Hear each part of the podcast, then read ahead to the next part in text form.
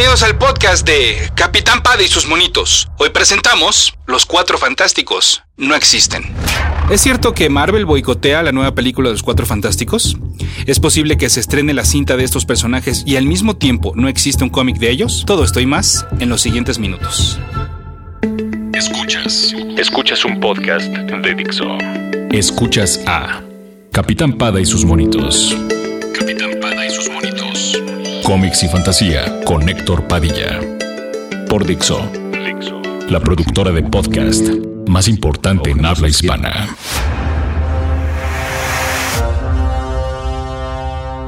Mi correo electrónico es el mail de. Esto es todo seguidito, el mail de. Y mi Twitter es arroba ese auto para que ustedes sigan ese auto. Durante los últimos meses se ha hablado sobre el posible interés que tiene Marvel por la nueva película de Fantastic Four. Interés de que fracase. Los derechos cinematográficos de los personajes le pertenecen a la 20th Century Fox, al igual que los de los X-Men. Estos fueron vendidos antes de que Marvel creara Marvel Studios y se dedicara a crear sus propias películas, precisamente para evitar que alguien más estuviera siendo rico con sus propiedades. La primera cinta de Marvel Studios fue Iron Man y bueno, pues el resto es historia. Marvel quiere que la película de los 4F no funcione, para que entonces la Fox se rinda y deje de usarlos. Al no tener a los personajes activos durante cierto tiempo, los derechos le regresarían a Marvel. El ejemplo más claro de esto es la situación actual que tenemos con Daredevil y Punisher, quienes ahora están de regreso en Marvel y forman parte del universo televisivo de Marvel y Netflix, ya que quienes tenían los derechos cinematográficos dejaron de usar estos personajes. Marvel quiere de vuelta los derechos de los Cuatro Fantásticos y está dispuesto a todo, hasta boicotear desde su trinchera la difusión no solo de la película, sino de los mismos personajes. Un boicot que no entiendo. A ver, ustedes que están escuchando esto, ¿Hace cuánto que no compran un cómic de los Cuatro Fantásticos? Les aseguro que hace mucho. Que desde hace por lo menos tres años. Y por ello, bueno, ¿eso quiere decir que ya se les olvidó que existen los personajes? O es más, ¿van a dejar de ir a ver la película nada más porque actualmente no hay un cómic de ellos a la venta? ¿Qué pasó, mano? ¿Ya viste la película de los Cuatro Fantásticos? No, cabrón, se me olvidó. Es que como no veía su cómic. Es más, lo entendería al revés. Por ejemplo, que para que no se vendieran los cómics, pues no se hiciera película. Porque es más fácil, si es que, que la gente que va al cine en una de esas busque un cómic de los personajes, a que los lectores de cómics vean la película nada más porque están leyendo el cómic. ¿Me explico? O si alguien entonces entiende cuál cree Marvel que va a ser el resultado de este boicot, pues bueno, que me lo explique. Ahora, también es cierto que el boicot es más bien a nivel mercadotecnia y estoy casi seguro que estoy usando mal el término, por lo que también invito a alguien que sea más preciso, o a lo mejor le preguntamos a el de Creativo, el podcast aquí de Dixo, que me diga bien cuál sería el término que aquí aplicaríamos. Y es que me explico, no solo eh, Marvel no se va a preocupar por no sacar juguetes y merchandising relacionados con los Cuatro Fantásticos, sino que en la imagen corporativa están fuera. Ya les platicaba en los podcasts dedicados a Secret Wars cómo el arte original de la saga había sido alterado en playeras para no incluir a los cuatro fantásticos y que de hecho habían sido hasta reemplazados pues por aquellos personajes que forman o formarán parte del universo cinematográfico televisivo de Marvel. Y ejemplos como este, bueno, hay varios. El año pasado Marvel Comics publicó una revista gratuita, que de hecho la cual eh, pueden bajar igual gratuita en la aplicación. Bueno, esta, esta revista celebraba los 75 años de historia de, de Marvel. En la portada se mostraba a integrantes de los Avengers, de los Guardianes de la Galaxia, de los Inhumanos y hasta Spider-Man, pero no había ningún X-Men y ningún Cuatro Fantástico. Bueno, a ver, a ver, para los puristas, eh, el caso, en este caso, el Hombre Araña y Ant-Man no cuentan, ¿ok? ¿Saben a qué me refiero? Pues a los personajes originales de los Cuatro Fantásticos. Sin embargo, por otra parte me llama la atención que había ediciones de esta revista con portada variante, porque sí, también hasta en las revistas gratis sacan portadas variantes. Y una de estas variantes estaba dedicada al origen de los Cuatro Fantásticos y otra a los Hombres X, con dibujos de Alex Ross. En los interiores, la revista se dedica a reseñar los mejores números en sus 75 años, así como las mejores sagas, los mejores juguetes y pues por supuesto que se incluye materia de los Cuatro Fantásticos. O sea, tampoco es que estén buscando borrarlos de la vida del editorial, tanto dentro de las páginas como fuera. Y para terminar, como estos ejemplos, bueno, les tengo uno que es clarísimo. El que confirma que sí hay instrucciones para hacerle el feo a los cuatro fantásticos. Se los platiqué en su momento en el Padawick y ahí les va de nuevo. El año pasado se editó el libro J. Scott Campbell's Marvelous Art Reloaded. Se trata del más reciente artbook de este dibujante, rey de las portadas variantes, y de hecho se incluye mucho del material que ha realizado para la editorial. El libro está realizado por Mafufo, la productora del muchacho Leonardo Elea, a quien ustedes seguramente ubican por formar parte del programa de Los Forasteros y que actualmente colabora en la serie Run Love Kill de Image Comics como diseñador, colorista y letrista. Bueno, pues el joven Olea me platicó algo muy curioso de este material, del artbook de J. Scott Campbell. Bueno, en la portada aparecen personajes como Ultron, Iceman, el Capitán América, Mary Jane, Spider-Man, Wolverine y el Doctor Doom en la portada original. El material debe pasar obviamente por la supervisión de Marvel porque bueno, como se trata de material de ellos y personajes de ellos, simplemente pues se aseguran de que no se le esté dando un mal uso. Bueno, pues la única observación que hicieron fue que por favor quitaran al Doctor Doom de la portada. En su lugar, en la portada publicada quedó Magneto. Sin embargo, el arte original a lápiz se puede consultar al reverso de la chaquetilla de papel que cubre la pasta dura de este ejemplar. Es decir, la instrucción existió. Lo que me vuelve a llamar la atención es que, bueno, por una parte que el cambio fuera por Magneto, y es que al parecer con los X-Men y con los mutantes no, no, tenían problema. Bueno, es más, en el interior, esta es otra de las cosas que me llamó la atención, en el interior de hecho sí aparece un dibujo de página completa del Doctor Doom. Y en otras, en otras páginas y en otros dibujos, al lado de otros personajes, aparecen Reed Richards, la mole y la antorcha humana. Es decir, en interiores no había problema. El único problema era la portada. Y además, bueno, ¿por qué con Fox sí y con Sony no? ¿No? Por ejemplo, es obvio que con Sony tienen una mejor relación, puesto que lograron uno de sus caprichos, y esto lo digo en buen sentido, ¿no? Que fue la incorporación de Spider-Man al universo cinematográfico. Pero aún así, si solo habláramos de Fox, ¿por qué con los Cuatro Fantásticos sí y con los X-Men no? Ustedes seguramente ya contestaron, porque las películas de los X-Men sí están chidas. Ok, bueno, pero ¿y? ¿E-, ¿Esto en qué le ayuda a Marvel si ese dinero de todas maneras no se lo están quedando ellos? O, a ver, a lo mejor ya estoy viendo algo un poco más claro.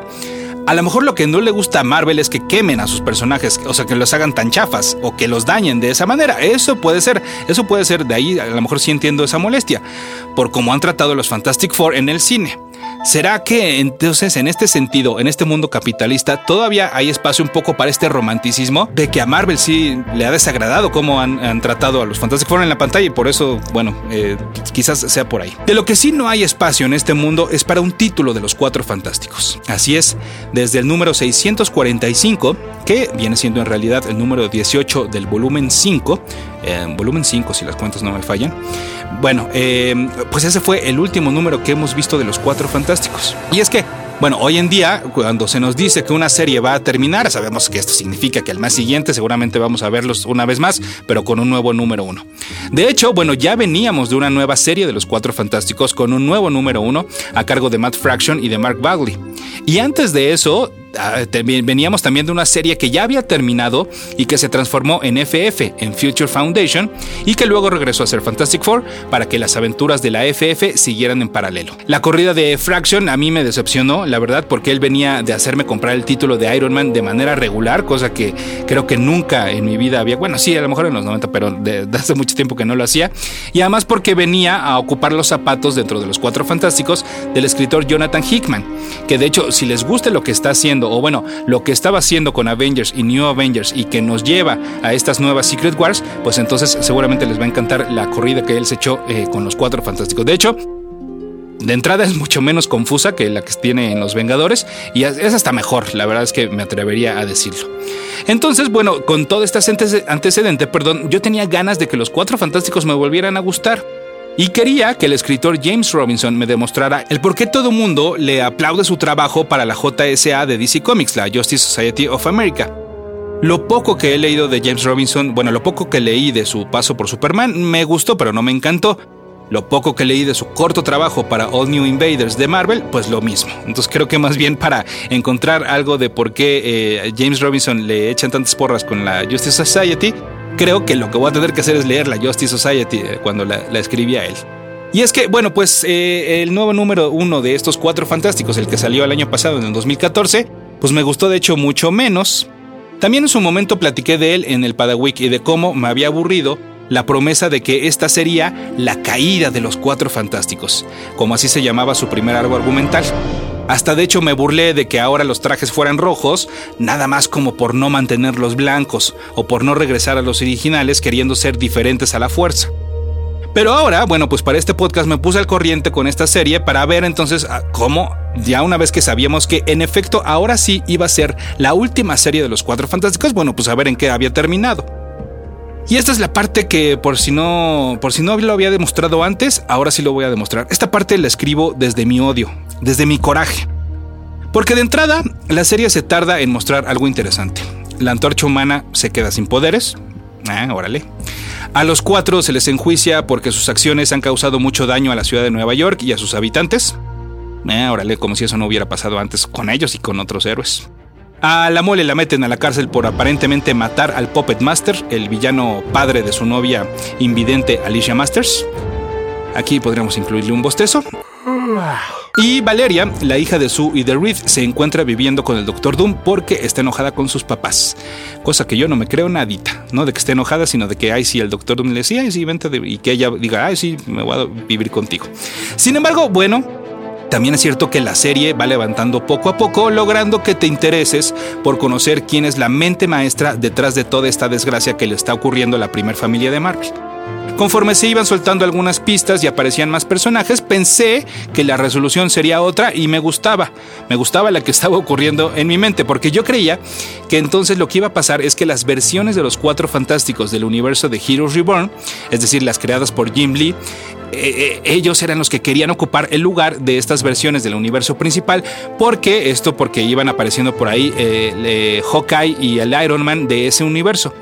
Pero les digo, no, creo que en mi, mente, por lo menos a mí me gusta más padre mi historia, porque la verdadera historia es que resulta ser que hay un tipo que desde siempre había estado celoso de Reed Richards, perdón. Estaba celoso de su inteligencia y estaba celoso porque este tipo eh, estaba enamorado desde en aquel entonces de Sue. Eh, desde antes de que, de hecho, de que Reed y Sue se conocieran.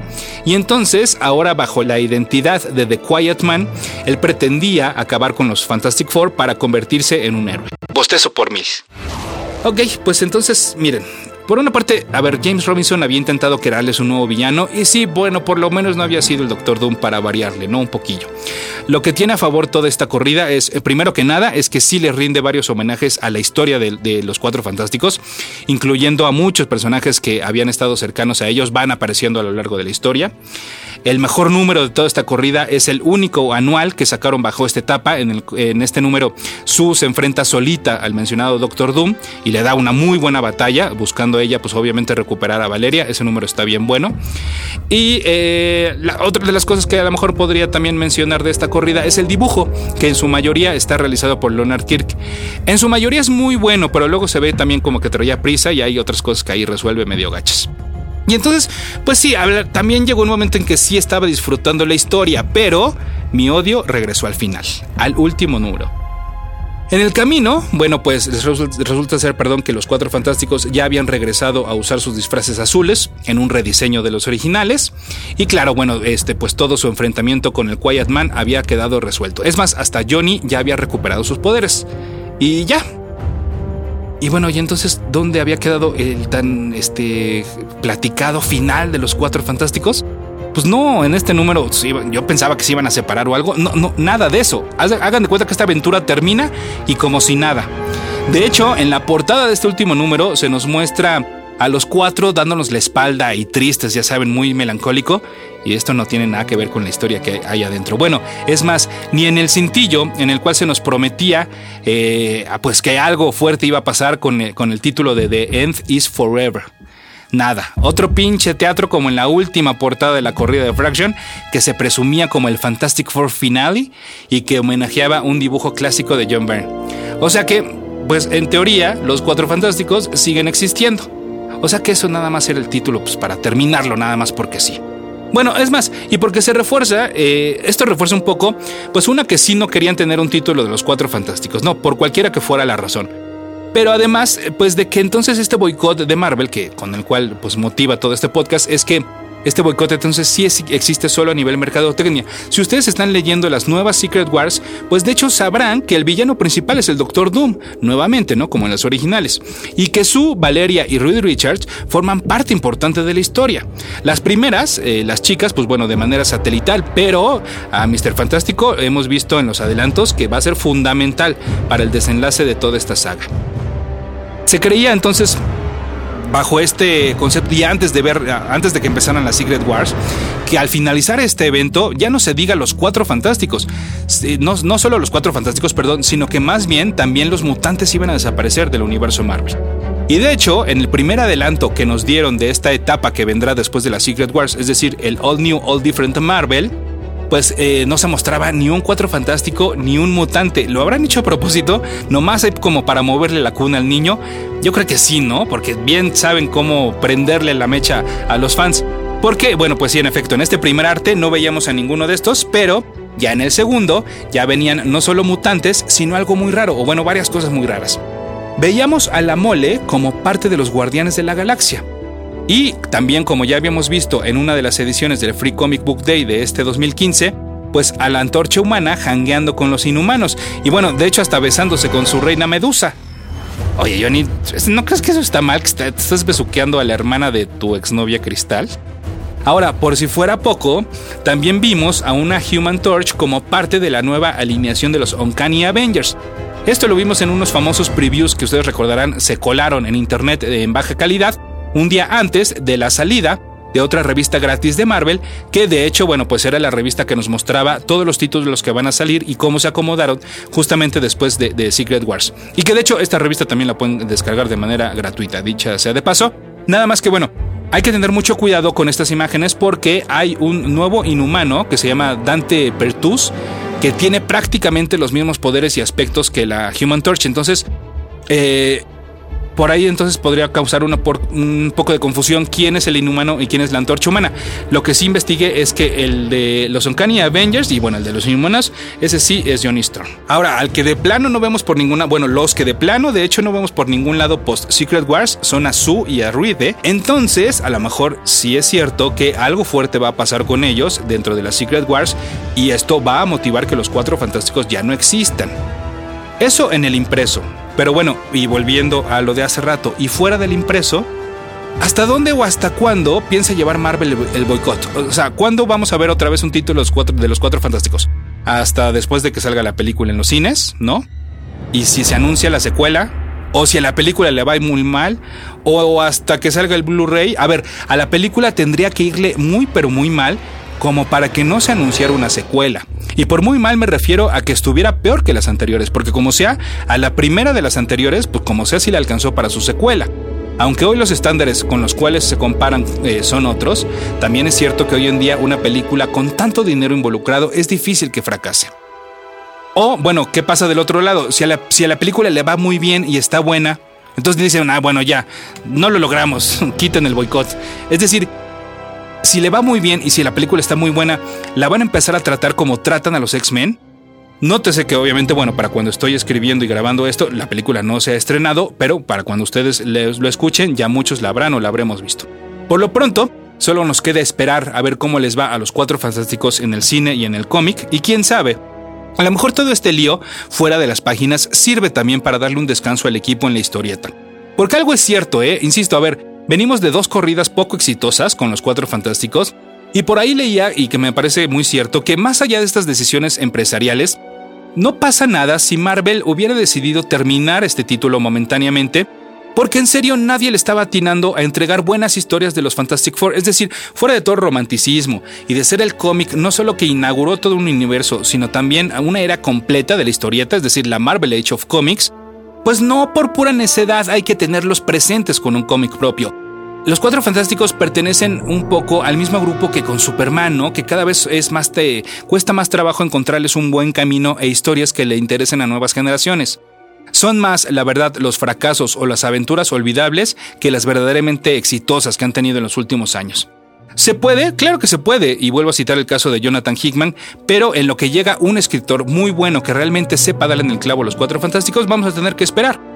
A mí no me sorprendería que el título regresara de la mano del escritor Brian Michael Bendis, que además, pues bueno, era la elección obvia, ¿no? Quien ya se escribió a los Avengers, ya se escribió a los X-Men, la elección obvia era darle a los Cuatro Fantásticos, sin embargo, si iban a poner el título en stand-by o bueno, a eliminarlo, pues entonces a lo mejor es por eso que lo, que lo están enviando a escribir Iron Man, ¿no? Desafortunadamente, pues entonces las situaciones del cine, queramos o no, sí están afectando no solo la mercadotecnia, sino hasta las historias, como lo estamos viendo pues justamente con los Cuatro Fantásticos y con los X-Men. Pero que no se confunda Marvel, ¿eh? Si los Cuatro Fantásticos no existen en sus ejecutables anuales, sí que existen y van a existir para muchos otros. Son esos amigos que no visitamos siempre, pero que los queremos por igual.